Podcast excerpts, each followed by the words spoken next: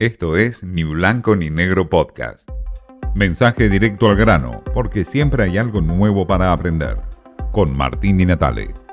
Deberíamos analizar a esta altura del año cuáles son las verdaderas agendas que impone la política. Si la agenda de la gente o la agenda de la dirigencia política. Alberto Fernández tiene su propia agenda. Ya dijo que le interesa el Congreso apruebe el presupuesto 2022, el plan plurianual de la economía, la promoción de la agroindustria, el desarrollo agroindustrial, un proyecto de ley de electromovilidad para el 2022 o el 2050.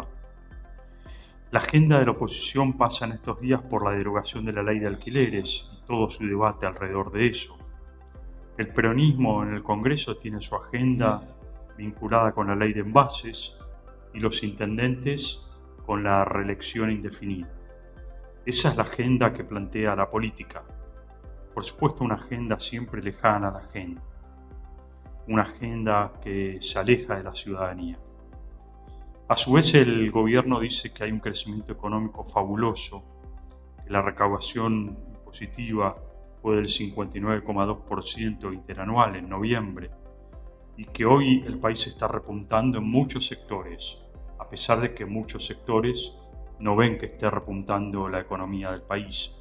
Y por supuesto que hay muchos empresarios que siguen quejándose por los problemas económicos.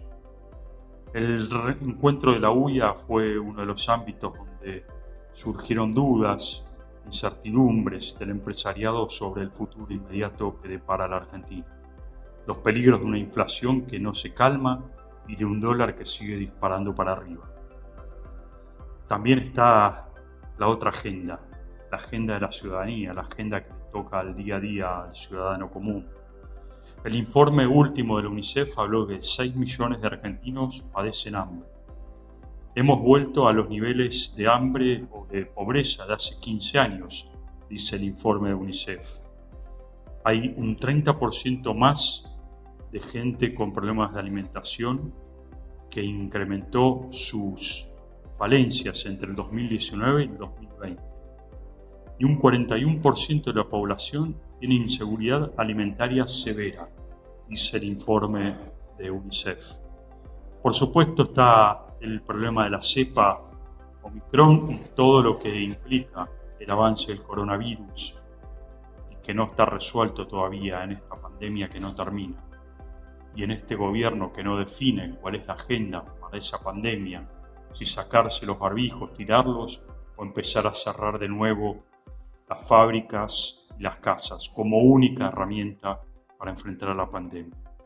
De nuevo, la agenda de la gente se enfrenta con la agenda de la política y no hay forma de que esto se solucione. El FMI es el único tema de preocupación del gobierno nacional y el acuerdo con el FMI. Claro que es importante, por supuesto, pero no es la única agenda de la gente. Bueno, Alberto Fernández y Cristina Kirchner saludaron a la nueva presidenta de Honduras como gran tema de política nacional de nuevo, la agenda de la gente está muy lejos de la agenda de la política. Esto fue Ni Blanco ni Negro Podcast.